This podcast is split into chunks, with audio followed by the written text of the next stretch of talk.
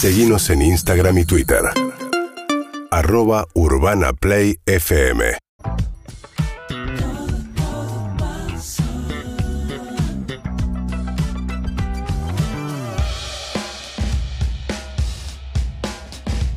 Hola amigos, buenas tardes. Espero que me estén escuchando bien desde la ciudad de Doha, en Qatar. No se escucha. ¿Sí se escucha? ¡Se escucha, Mati! se escucha. ¡Ay, qué ¡Alegría! Total, porque yo lo veo a Gonza Conti, entonces lo voy a hacer un gesto, como que les abrí el micrófono y dije, chao, les abre porque no se me está escuchando absolutamente nada. Eh, ajustaremos algo desde acá, pero te digo, la alegría es eh, descontroladamente alta. Estoy eh, prendido fuego entre la manija, la adrenalina, el subidón mundialista que, que tengo y todavía, todavía no estoy en locura de extrañitis, pero estas primeras conexiones, los primeros videollamadas y todo eso ya me llevan a, un Buenos Aires que calculo que está con un ojo puesto acá. Un viaje largo, aunque se hizo bastante llevadero, porque teniendo en cuenta mis compañeros eh, y los otros periodistas que viajaron, cada uno hizo un periplo diferente y algunos fueron realmente demoledores. Creo que me tocó una parte muy liviana viajando por España, quedándome una noche en Madrid y llegando a Doha este, bastante cansado, pero, pero ya después de, la primera noche me siento prácticamente adaptado al horario, por lo menos a los horarios que, que voy a tener. Todo no se puede en esta vida, así que hubo un Primavera Sound en Buenos Aires que me daban ganas de ver, que lo vibraba a través de las redes de Urbana Play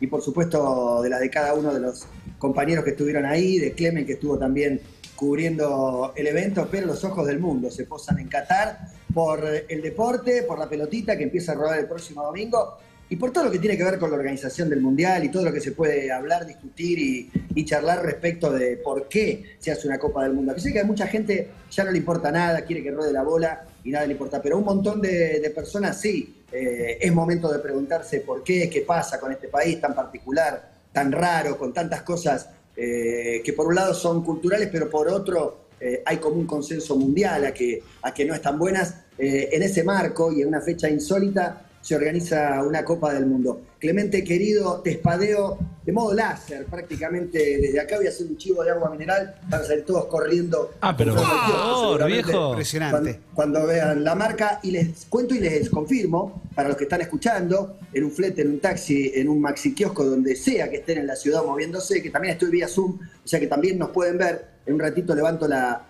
la cámara y, y les muestro un poco desde dónde estoy transmitiendo en vivo de Qatar. Clemente, querido, a toda la mesa, buenas tardes. Buenas tardes, Matías. ¿Cómo estás? Desde acá arrancamos un espadeo. Yo lo que te propongo, Matías, ya que eh, te tenemos ahí y es una oportunidad dorada para todo el equipo, y antes, si querés, de contarte un poco de lo que fue Primavera Sound, te hagamos una mini entrevista de alguna manera, ¿no? Porque este claro, está Germán Beder también, obviamente, quiero que lo sepas, pero hay Qué muchas placer, preguntas. Qué placer. Le quiero, le quiero primero saludar a Emi. Te quiero. ¿Lo puedo ver, Gonza? ¿O te voy a ver a vos todo el tiempo con todo el respeto y el amor Pero ¿acaso podrías conectar de alguna manera para que. Hola, chinita de mi corazón. La vi a Chini, lo veo un Marcos Maqueda de lejos.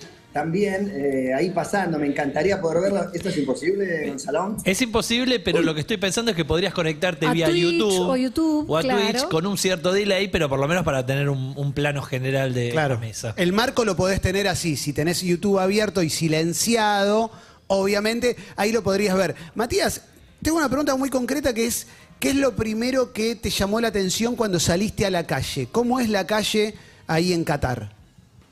Mira, lo primero que me llamó la atención, eh, habría que ver qué consideramos la calle, porque llegué a un aeropuerto, los aeropuertos son eh, shoppings, hace mucho que son shoppings, bueno, multiplicalo por, por muchísimo el de Qatar, que fue denominado mejor aeropuerto del año, este año, creo que hicieron todo para, para mostrar su mejor cara, para venderse al mundo, otro de los motivos por los que hacen un mundial es venderse al mundo y, mostrar y seducir a potenciales visitantes, compradores, eh, turistas. Así que la primera imagen es la de un aeropuerto de lujo, como, como los grandes aeropuertos, pero multiplicado. El famoso lujo árabe acá cobra sentido. Después en el trayecto del aeropuerto a- hasta la zona donde estoy, se vieron diferentes eh, Qatares. La de los edificios eh, impresionantes, una arquitectura modernísima. Los edificios, una gran mayoría de los edificios, y cuando digo edificios hablo de los edificios nuevos, porque hay muchas plantas en el viejo Qatar o en otras zonas que son tipo dos, tres pisos,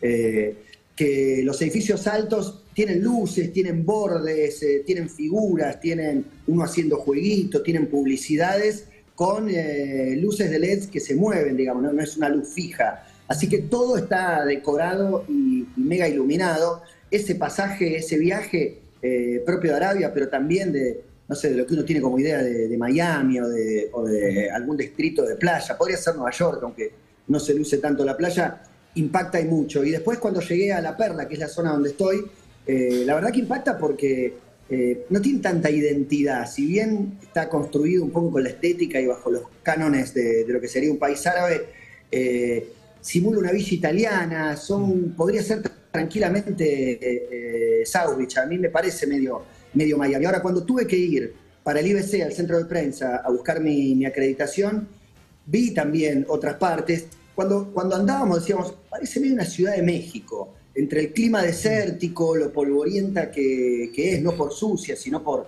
por el clima seco, árido, esas casas bajitas, esas construcciones de dos, tres pisos, pintados mayormente de blanco o de, o de beige, podría ser, un- por momentos se transforma en Sinaloa, por momentos se transforma en Tulum, pero no la playa, Tulum City, el centro de, de la ciudad de Tulum, para el, para el que haya ido, podría ser claramente una ciudad medio mexicana, pero yo estoy en la zona completamente internacional y turística. Acá viven los que laburan en Qatar, las grandes empresas tienen sede en Qatar y, la mayoría viven acá y las mujeres viven acá porque no todas trabajan. Entonces, con las que charlé, mujeres de argentinos que laburan en diversas empresas, eh, viven acá. Es el único lugar de Qatar, La Perla, que es una especie de nordelta con un terreno ganado al mar, donde se puede comprar una propiedad. En el resto de Qatar vos puedes alquilar, pero no puedes comprar. Acá en La Perla podrías comprar, así que si quieren les averiguo precio. Y no, pero el- yo lo que te quiero preguntar es por el, el lujo de la, dijiste el lujo del aeropuerto. Yo a los aeropuertos ya de por sí los asocio con cierto lujo, obviamente, por, por los free shops y demás. ¿A qué te referís con el lujo del aeropuerto? ¿Que hay tienda de Rolex de Louis Vuitton? ¿Eso sería lujo o hay algo más? Sí, por un lado hay tiendas eh, de, de grandes marcas, no, no te podría precisar, pero es como, eh, sería totalmente normal ver una tienda de, de Maserati, Claro. con, con una Maserati estacionada ahí, o de joyas, o de, o de marcas que ves en un shopping de, de altísimo nivel, eh, más que en un aeropuerto, ¿no? Eso por un lado. Y por otro lado, un poco la alfombra, la, la cartelería, ¿viste? Cuando, qué sé yo, lo podés hacer con en, en una punta está Constitución y Retiro, en la otra punta está el, aer- el aeropuerto de Qatar, digamos, ¿no? en cuanto a los cartelitos, a los detalles. Espectacular, espectacular. Meta, meta, meta. Tengo eh, preguntas eh, más domésticas, Matías. Yo eh, quiero saber si en el lugar desde el que estás transmitiendo ahora es donde vas a dormir los próximos 40 días aproximadamente. Y si esto es así, quiero que describas cómo vas a dormir y qué te llamó la atención. ¿Es un departamento? ¿Es un hotel? ¿Compartís cuarto? Más que describirles, podría mostrarles directamente. a los que Matías. Estén, estén conectados. Eh, es- Que- estoy que- en una. que se vista Tití, complejo Matías. Que se vista Tití por las dudas. Ah. No comparto habitación Ah, qué bueno. con, con Tití. Estamos en un piso, en el tercero. Eh, acá está eh, casi todo el equipo de TV Pública, no todo, pero, pero gran parte de, de TV Pública. Las habitaciones son, los, los departamentos son de tres personas en general, con un cuarto, a mí me toca el cuarto solo, con un baño privado, y un cuarto compartido también con un baño privado. El lugar común que tenemos los tres que vivimos en, cada departamento es el living eh, y la cocina, que es, eh, que es bastante amplio. Estoy en el lugar donde me voy a quedar 40 días, tengo una cama matrimonial, tienen ganas de verla. me parece ¿Hay video? Tengo, tengo una pregunta, obviamente, muy importante. Vos sos la persona que viaja dos días a cualquier destino y guarda toda la ropa en el placar, algo que me parece inentendible. Absurdo. En ese caso, dejarlo en la valija. Pero quiero saber si ya guardaste todo, Matías, si ya está los calzoncillos en su cajón, los trajes en las perchas. No solamente le guardé todo, sino que llegué con, la- con el reventamiento humano que llegué y decía, bueno, vamos a comer. Digo, eh, yo primero tengo que deshacer No el guiso y puedo poner creer. cada cosa arriba. Vení de, viste, 36 horas de vuelo, tengo que poner todo, así que primero colgué cada cosa en su percha, puse cada cosa en su placar, que paso a mostrarles. Una, una rareza acá, mira, no sé cómo dar vuelta a la cámara, ustedes disculpen, ¿no? La, la- la impericia, ahí vamos. Ahí va, perfecto. Eh, sí. Esto es una. Es como si fuera un control que está en la pared. Controla al mismo tiempo la luz del departamento y el aire acondicionado. Tengo miedo de querer hacer una demostración. Pero que es más sofisticado de los de Argentina, porque esto medio que Pero está. hay- Sí, pero es medio 2001 dice en el espacio. Sí, sí, es Sí, raro, bueno, ¿eh? Esa, Demasiado. esa- esa es la máquina que va a matar a Matías no lo van Martín. a ver porque es negro, donde activás aire acondicionado y con el mismo botón con el que prendés y apagás la luz, ¡ay, qué miedo! Ahí va, apagué la luz y la volví a prender, casi un milagro. eh, subís y bajás el aire acondicionado y prendés las diversas luces que hay en, el, en el- la habitación. Eh, paso a mostrarles el sector placares. Aquí está, por supuesto, todo perfectamente guardado. No sé si se llega a ver. Eh, está medio oscureli. Sí, está Ahí tengo todo guardadito. Acá está la ropa de laburo. Se ven, se ven trajes. ¿Se ven o no se ven los trajes? Seis sí. camisas, cinco el- camisas. Y esas cosas. Zapatos, camisas. Y acá tengo un poco más de ropa. Sí, un poco oscureli. Un baño. Me he bañado. ¿Hay bidet? Ahí hay una ducha. Me encanta el toallón colgado. que le extendí, porque si no le extendés. Olor a no le- pedo. ¿Hay bidet, Sí, Matías? viste, entienda, bueno, me, me bañé, no hay olor a pedo. ¿Hay Tu bidet? pregunta es clave, Clemente, la estoy dejando para el final. Y una único que me importa, ¿viste? Vine a este programa solo para saber si hay bidet en Qatar. Te lo va a preguntar 10 veces Sí, más. ¿Hay bidet? No va a parar, Matías. el. Hay algo Uy, creo que tenés que volver a donde estaba Matu porque ahí se corta, Sí, tenés sí. menos señal. Creo que esto- avisoro algo que te puede dar la respuesta en esa imagen. Sí, sí, sí. Esto es como cuando le preguntaban al chavo el nombre y se cortaba cuando te lo iba a contestar. Claro. ¿Eh? Tengo, tengo la fantasía de que ahora cuando Matías vuelva a conectarse nos cuente de un dispositivo que te limpia el ano como nada. Desde el inodoro. Con un sí. Yo mi, Total. mi- mis cataríes estaban puestos en que está el famoso, la famosa técnica de ¿Cuál? el chorrito ese, el, el artefacto que va dentro del inodoro. Eh, Ah, claro, el que el- se el corre como una palanca. El- y- y que da impresión. que da impresión. Sí, da impresión, pero la efectividad es total. No, pero. ¿Vos estás ¿ustedes preparado para eso, Germán? Yo estaría, voy por eso. Pero. ¿estás preparado para convivir sin bidet si en el caso de que Matías responda en minutos que no hay nada? Me pareció ver a donde yo voy que no hay bidet. Pero bueno. Igual, pará, si tenés una buena du- una Es ducha, ducha, es si hay duchador, al ano. Sí, sí, y si directamente. no, y si no directamente eh, la Ahí postura estoy. de adomuca. Para, eh, Matías, si hay bidet o hay que hacer adomuca en la ducha, que es una pose de yoga levantando la cola. a Domuca el perro. No, no, tengo algo mejor que el bidet. No voy a hablar entrando al baño para que lo describas vos, Clemen. ¿Te bancás? Sí, sí, sí, claro. A ver. Mejor que el bidet. ¿Qué puede ser mejor que un bidet? Nada. Algo no, que te sí, limpie sí. el ano desde el inodoro. Un duchador directo ver, al ano. A ver qué tiene. Empieza a enfocar, empieza a enfocar. Sí, Claro. ducha de ano. Ducha Y de con una potencia. El famoso dildo de A ver, ducha. mira, mira, ahí le tira, tira la ducha al inodoro. A ver.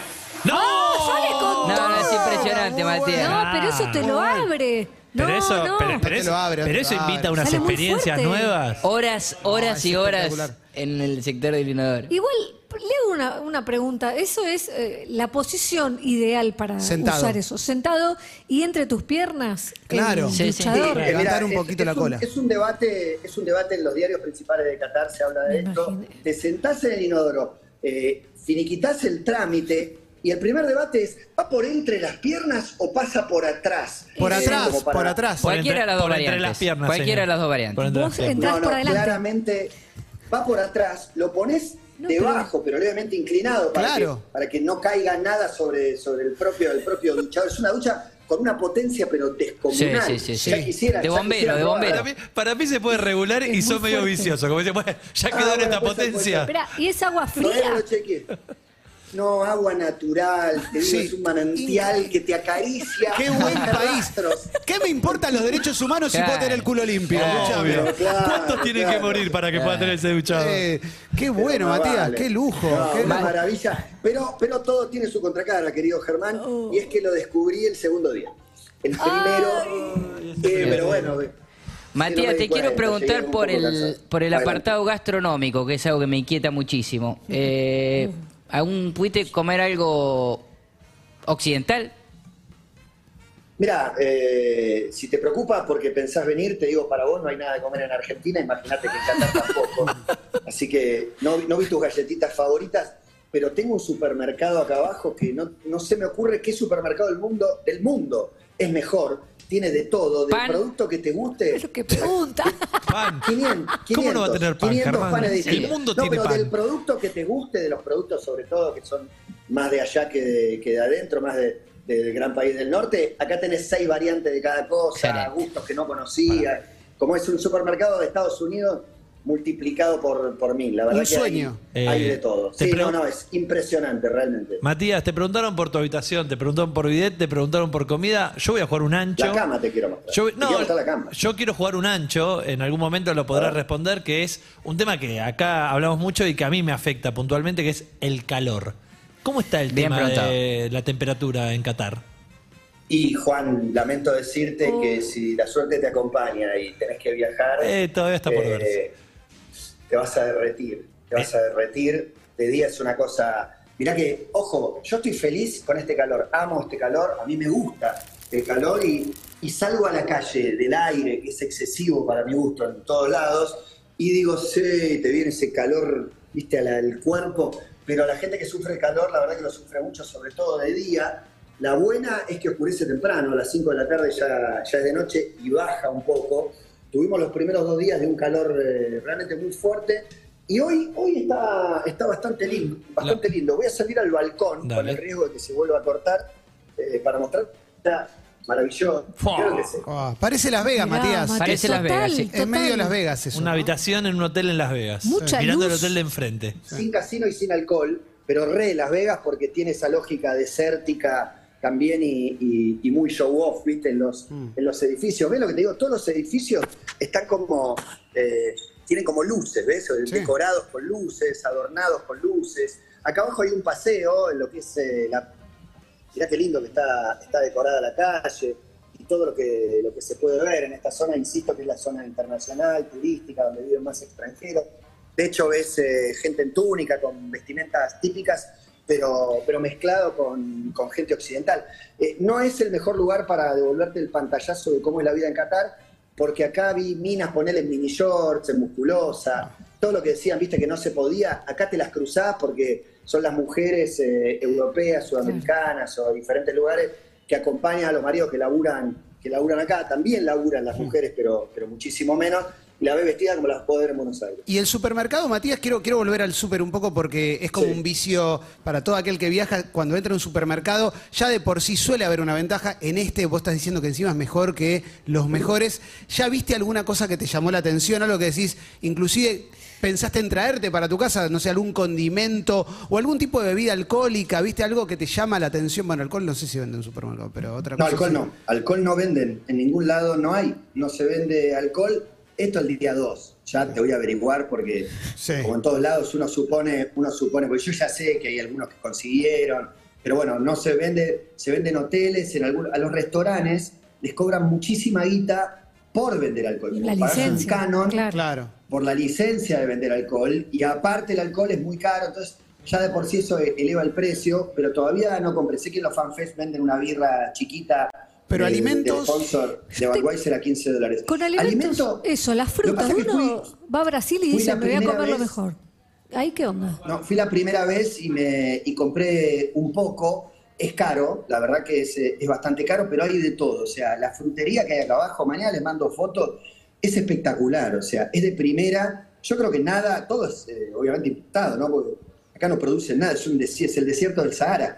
Pero, pero unas uvas redondas espectaculares. eh. La fruta que se te ocurra, hay, hay acá abajo en el supermercado. Eh, se llama Monoprix. Hablando de, de importados, eh, ¿encontraste productos argentinos? Esos que nos emocionan y le sacamos una foto, a un paquete de yerba, a un paquete de Las alfajores. frutillas gordas se van para Qatar, no son las que comemos acá, y son Sí. argentinas, ¿eh? No, todavía no encontré productos argentinos. eh, me enorgullecí en Rusia, que tenía un mini mercado 24 horas enfrente del hotel que estaba, y lo primero que veo es un Terminator, un Termidor en cajita. Impresionante. Pero acá, acá no hay alcohol, así que siempre un vino argentino encontrás en el supermercado del mundo. Acá no vi nada, la verdad que fui solo a, a comprar lo mínimo indispensable, porque aparte me estoy comiendo la peli de, eh, fui al gimnasio dos días seguidos y mientras estoy haciendo gimnasia, viste, digo, y ahora como sano, y voy a comer fruta todos los días, voy a bajar de peso, voy a entrenar todo el tiempo. Vamos a ver cuando arranque el mundial, que voy a estar frito lean y me voy a ir a dormir a las 4 de la mañana. Te hago la, la opuesta a la de Germán. ¿Algún alimento poco común para nosotros? Claro, sí. Buena palabra. no sé. Pero sí, algún alimento exótico. Es escritor. Es que la mayoría, me parece, son. Bueno, es la- árabe, es, es lo, que se, lo que se ve, de kebab y shawarma, y sambusak y falafel. y- no sé si es exótico a esta altura porque el mundo globalizado hace que en Buenos Aires se consiga las mismas cosas, pero, pero ponele, hoy me senté a, a comer y había carne, eh, cordero, pollo, pero al lado le pone lamb chomps. eh, Sí, las costillas. eh, meat, meat kebab. Eh, digo, al lado tiene un término, más bien en árabe, que es la preparación o el estilo que tienen, con lo cual fui a chequeando con el mozo a ver cómo era cada uno. Eh, en general se hace mucho como a la, a la cacerola, no sé cómo decírtelo, como hervido, eh, y también hay grillado, los tipos de carne. Y también hay, hay mucha especia por acá, pero yo estoy tratando de correrme del curry y de lo picante porque, porque después podría haber consecuencias que ni siquiera esa ducha mágica Te iba a decir, atención con, digamos, lo- Con lo picante. Sí, No, con la Matías. bola 8, la hemorroide que aparece de golpe y Titi dice hola y no dice lo chao. picante y dice, te pedí sin curry. Esto no es extraordinario. ¿Y el, Precios. y el gusto del agua, Matías. No se puede tomar el agua. Mirá. No está, está explicitado que no hay que tomar agua de la canilla, agua mineral para el mate, porque a una hervida, no sé, te dicen que no la tomes. Me lavo los dientes con, con agua de la canilla, pero, pero no se toma el agua. Y es caro, Germán, los precios, pero es precio internacional, te diría, más que caro. O sea, eh, ayer comimos, poner en un lugar, un restaurante muy lindo, en un puerto, en una marina, en un lugar bastante cheto, y pagamos 20 dólares cada, cada comida, lo cual no es caro. No es caro. Según a cuánto lo quieran cambiar, son 6 mil pesos, ponerle de Buenos Aires, si, si lo cambias en una, en una cueva, eh, que es lo que creo que debe costar en un buen restaurante de Buenos Aires. En un buen restaurante, en un buen restaurante o muy buen restaurante de Buenos Aires, te puede costar eh, 6 mil pesos un, un plato de comida. Comimos por alrededor de 20, podés comer por 10, eh, un sanguchito, algo como un, un almuerzo al paso, y calculo que en un gran restaurante podrá llegar hasta los 50 dólares, pero en ese sentido podés comer sin gastar tanto dinero. A pesar de eso, te diría que es caro. En general es, es bastante más caro que Buenos Aires y que, y que Estados Unidos, para ponerlo como referencia. Bueno, y el catarí en sí, eh, ¿está cebado con el mundial? ¿Hay algo ahí también? Viste que a veces te vas a algún país, no sé, eh, te vas a Sudáfrica y quizás la mitad no sabía que había un mundial. No, no fue el caso, porque me recuerdo que estaban copados, pero a veces pasa un poco eso, viste, que el país organizador no está tan arriba. Acá, ¿cómo están, Matías? ¿Hay una fiebre mundialista? ¿La ves? Acá no hay cataríes. Ese Claro. es el, el más, el problema más grande porque hay 200.000 cataríes sobre dos palos 600 de habitantes. O sea, son menos del 10% y te sentás a comer una pizzería, vas a cualquier lugar y no ves un catarí. O sea, te atiende una china, te atiende, eh, no sé, alguien eh, oriental o filipino de Bangladesh. Un poco por la etnia podés eh, adivinar la procedencia, pero al catarí lo ves con las ropas típicas. Como son pocos los cataríes y no le dan la ciudadanía absolutamente a nadie, digo, tienen muchísimos beneficios y laburan menos. El Estado los mantiene como popes, te diría. No sé cuántos laburan, cuántos no laburan, pero el Estado les garantiza un nivel de vida altísimo, sustentado por el 90% de la población extranjera que, que paga más impuestos. Dicho esto, nos sentamos a comer en el restaurante y nos ven a todos disfrazados, ¿viste? Somos claramente, no somos de acá, y se acercan eh, amablemente, eh, con buena onda, con sonrisa de oreja a oreja, te preguntan dónde son, y cuando decís Argentina, inmediatamente, por lo menos las tres, cuatro veces que me abordaron por la calle para, para preguntarme, me dijeron Argentina, capaz que se lo dicen a todos, ¿viste? Como eh, Coldplay se pone la camiseta argentina. Me encantaría que sean los campeones del mundo, me encantaría una final Argentina-Brasil, quiero que Messi gane el Mundial, o sea, hay una cosa que, que por suerte no es solo Argentina, que genera Messi y que genera la camiseta argentina que ya se ha ganado un lugar de prestigio en el mundo del fútbol como para que haya un montón de gente, sobre todo eh, de India y de Bangladesh, que acá hay muchos laburando, eh, esos son fanáticos de Argentina y, y se nota. Y es curioso ver, eh, ver uno, no sé, uno de Bangladesh, que tengo 90% de chance de acertar que es de Bangladesh, con una camiseta argentina andando por la Es calle. espectacular. Es espectacular. Eso te emociona. Y pará, y tengo otra pregunta mundialista basada en experiencia, pero quizás es muy pronto, pero ¿ya te empezaste a cruzar de repente con alguna leyenda? Viste que, no sé, ibas al IBC y de repente, no sé, pasaba... Ronaldinho. Claro, Patrick Vieira, no sé, viste alguno así. ¿Ya te cruzaste con alguno o todavía no llegaron? Están llegando esta semana, los hinchas están llegando, en cinco días va a llegar un palo de, de- de gente, que no sé dónde la van a meter, porque en hora pico el tránsito ya está colapsado, con un palo más, posta que va a ser un, un quilombo, el subte no llega acá, así que ese medio maravilloso no lo pude usar, y cuando fuimos a, yo transmito para la tele acá a dos cuadras, cuando fuimos a transmitir, me separé de Titi, que se quedaba abajo para, para hacer un móvil, y al, dos minutos después, o sea, yo no los vi, pero se encontraron con Titi, eh, Diego Forlán, el Loco Abreu y el Vichy Borghi, por ejemplo. Espectacular. En- en la- ahí en la, en la puerta de donde estaban. Eh, ayer llegó Goico, pero Goico, hoy a la mañana llegó Goico, que es parte de nuestra, de nuestra delegación. Igual, por suerte, le perdieron solo las tres valijas, así que no, no estaba muy caliente. No, no, Todos los Tenés que estaban en la valija de 45. Goico. No, no, esto es ideal. crema. 45 trajes debe tener. Esto es, y el chip, esto es ideal para hablarlo después en la columna, El chip la columna que vamos a, a tener de Germán. Pero te queremos contar un poquito del primavera también, Matías, ya que estamos, porque de este lado, de este lado, siguieron sucediendo cosas. Tengo, primero quiero, quiero contarle algo a Matías, algo que no te pude contar el jueves, no, el jueves sí, el viernes no se lo puede contar, pero es que en el show de Liam Gallagher, toda la gente cantando Sí. de la mano de Leo Messi, la vuelta vamos a dar. Sí. Sin que Liam Es lo, arengue. eso. ya, ya estamos en esa ahora, vi ¿eh? En el show de Liam, en el show de Duki, no sé si fue ayer o, Sí, o anteayer o el, o el fin de semana, la cancha llena cantando de la mano de Leo Messi. Todo esto antes de que salga Liam. Exactamente. Y después tuvimos el Primavera Sound con la fecha que estábamos esperando. Eh, la segunda quizás más accidentada porque había una alerta de tormenta eléctrica grande, fuerte, que como suele suceder, no, no es exacto en los horarios que se esperan. Se esperaba que desde las 4 de la mañana del domingo hasta la noche o hasta Sí. la mañana de hoy lloviera y lloviera torrencialmente. Lo cierto es que la lluvia arrancó aproximadamente cuando comenzó Arctic Monkeys. ¿Y por qué pasó esto? Porque la organización lo que tuvo que hacer, me parece con, con ah, eh, hábiles reflejos, Adelantar. sí, adelantó Arctic Monkeys a las 7 de la tarde y a Lorda a las 8 y media. Esto generó que después tuvieran que suspender un par de, de shows de bandas no tan populares, como pasó con Japanese Breakfast o, o Beach Beach, House. House, pero, pero bueno, tenía una lógica porque cuando arranca una tormenta y se pone eléctrica, como puede suceder, Éramos hay- un gran pararrayos. Claro, pasás a ser un gran pararrayos Claro. y se pone complicado. Pero dicho esto, dicho esto, eh, hubo dos noches que fueron increíbles. La del sábado cerró con Travis Scott, que vino en un momento, en el momento que tenían que venir, con unos pogos increíbles. Me voy a quedar con un tuit de Iván Noble que fue con el hijo, con su hijo de 17 Benito. años. Benito.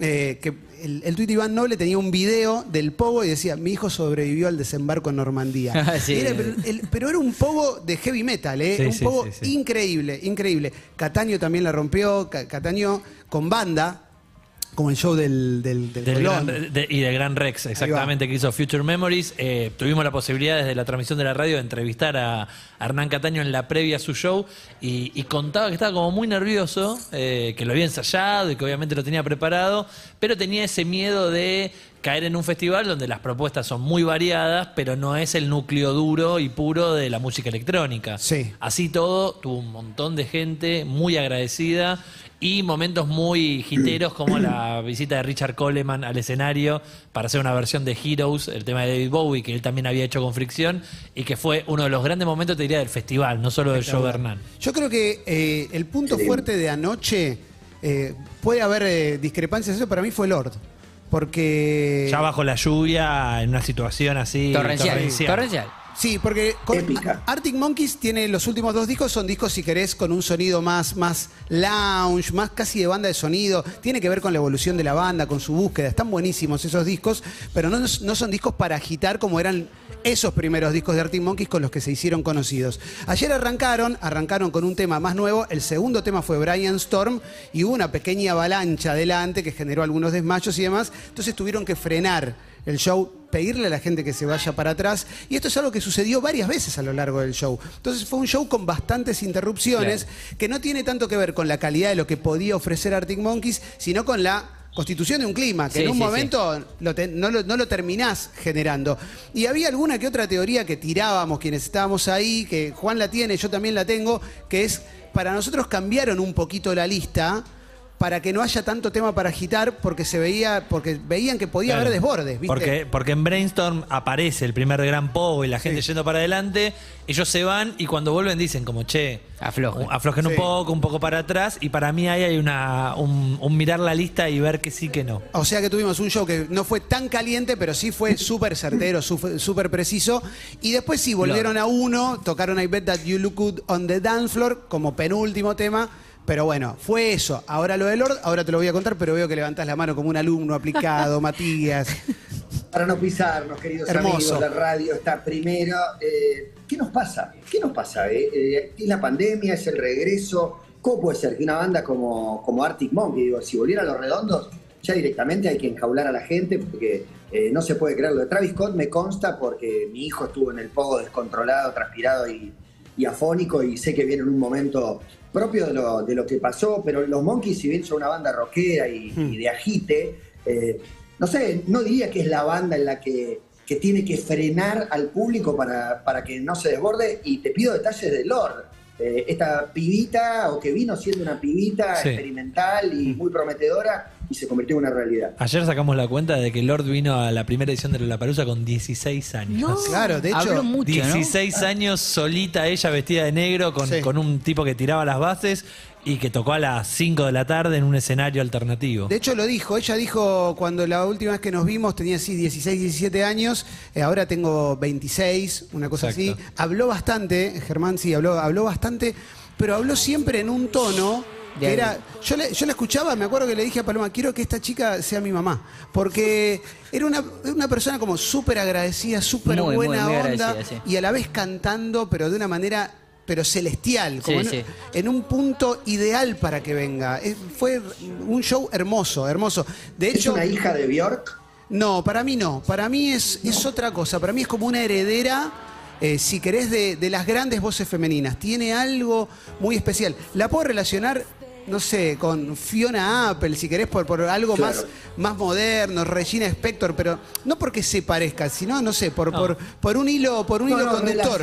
Ayer- no comparar. Ayer hablábamos con Juli Masek, uno de los conductores de la radio, que decía, nació gran, nació adulta, Sí. nació haciendo música adulta, Total. pero hubo un momento que la agarró el productor de la banda Fan, eh, que trabajó con Taylor Swift, con un montón, y le encontró la beta pop, este, de- Antonoff. de- de- exacto, de melodrama, que es el disco que la llevó al pop. Sí, totalmente. Así que fue un show hermoso que de hecho cerró con ella dándole al público la posibilidad de elegir entre dos canciones, medio como el aplausómetro de Feliz Domingo. Dijo, ¿quiénes están a favor de esta? Y todos, algunos aplaudieron, a partir de la otra todos gritaron. Y bueno, fue un gran show. Y después hubo como varios espectáculos también que a mí me sorprendieron muchísimo. Una banda de cuatro japonesas o cinco japonesas que se llamaba Chai, que estaban todas luqueadas tipo anime, que fue un descontrol, que eso también me parece Sí. que estaba bueno del, del- del Primavera Sound, que era la posibilidad de descubrir nuevos y nuevas artistas. Yo a Jessie Ware no la conocía. Sí, una La conocí a partir de. eh, O sea, me, me fascinó la voz de la mina. No la conocía. Y aparte- Totalmente. Y aparte parecía un show de Madonna del, del, del Eso. 90 con bailarines, Los a- a bailarines. full, increíble, increíble. Sí, sí, sí. No, y ayer hubo una, era la banda de sonido de ese cielo también. Sí, porque total. estuvo Juana Molina, estuvo Santiago Motorizado, estuvo eh, Phoebe Richards, un montón de música que venía muy bien con el clima que se vivía en el primer Sí, sí. Phoebe Bridger la encontraba también como un sonido medio noventas, ¿viste? Sí. Esas cantautoras de los noventas que también con un... Medio Jules, Sí, sí, y mucha gente, la verdad que una gran cantidad de gente. Así que nosotros tuvimos la experiencia primavera, Matías, la experiencia primavera Sound, primera experiencia primavera Sound en Argentina, después de 20 años allá en, en España. La consideramos exitosa más allá de estas cuestiones que tienen que ver con el clima y que obligaron a que o se modificaba la grilla o se perdía todo, Claro, absolutamente todo. Eh, yo Claro, hacen al festival también, me parece, estas Sí. cosas, ¿viste? El primero fue con tormenta, por ahí con un poquito de barro, con un predio nuevo, eh, con los Monkeys tocando más temprano, con Hernán Cataño, que para mí es un artista reconvocante, crucé mensajes con Hernán y estaba recontento, así como estaba nervioso en la previa, creo que después se fue, se fue feliz, Sí, me parece re. que es un formato al que se empieza a animar, que le empieza a dar eh, muchísimas ganas. El saldo es eh, re positivo de un festival configurado diferente, porque tuvimos durante una semana diferentes shows, diferentes días, diferentes horarios. Creo que el saldo es súper positivo y mucho para 100%. aprender para próximas ediciones. Y ese, ese saldo positivo, perdón, también lo, lo trajo Alfonso Lanza, que es el director del festival, que lo pude entrevistar. Y que el tipo estaba re contento. Estaba muy contento con lo que había pasado en la semana, lo que había pasado en el Road to Primavera y también esto. Y sobre el final le dije como, bueno, nos vemos en 2023 y me dice, está todo dado para que sí, para que este festival eh, empiece a instalarse y crezca en el país. Tengo también la respuesta a un interrogante que, que nos planteamos el día que fuimos a transmitir desde ahí y que tenía que ver con los trampolines de la pileta de la Ciudad Deportiva de Boca, la Sí. vieja Ciudad Deportiva de Boca. Sabíamos que a la pileta la habían tapado directamente, obviamente para que no se caiga nadie. Bueno, sacaron los trampolines. Finalmente ya no, No, quedan, no quedan más los trampolines. Ya, no- ya no hay más una ciudad fantasma, ahora ya pasa a ser un predio que estuvo buenísimo también que el, que el festival sea ahí. Recuperar un predio eh, de esas características, con ese tamaño, en esa parte de la ciudad, para hacer un evento multicultural, para mí estuvo buenísimo. Ojalá que se Nunca falta un loco que se suba al trampolín y se quiera tirar, ¿viste? Claro. Mejor prevenir que enterrar o que Claro. lamentar. Bueno, yo estoy en, en Qatar, he tenido un viaje enorme, eh, me he cruzado con muchísimos periodistas en el camino, he tenido una cena con el Mono Burgos. Espectacular. Eh, digo, Épica. antes de morir, Claro. vale la pena ir a cenar con el Mono Burgos. Le regalé un video con un Mono Burgos a la Jorge Corona, Sí, faltó sí, que sí. si- simultáneamente, pero un fenómeno, un toque bodega. ¿Acaso al final no paraba, no paraba de pedir? Ustedes con el primavera, creo que el equipo se va armando y se va completando lo que va a ser el mes mundialista, pero esto no puede empezar si Germán no hace su columna y no me cuenta un poco algo de lo que hemos vivido los que nos tocó viajar en avión. Así que te proponemos, Matías, entonces, ya que pedís eso, ponemos Nompa y vamos con la columna de Germán.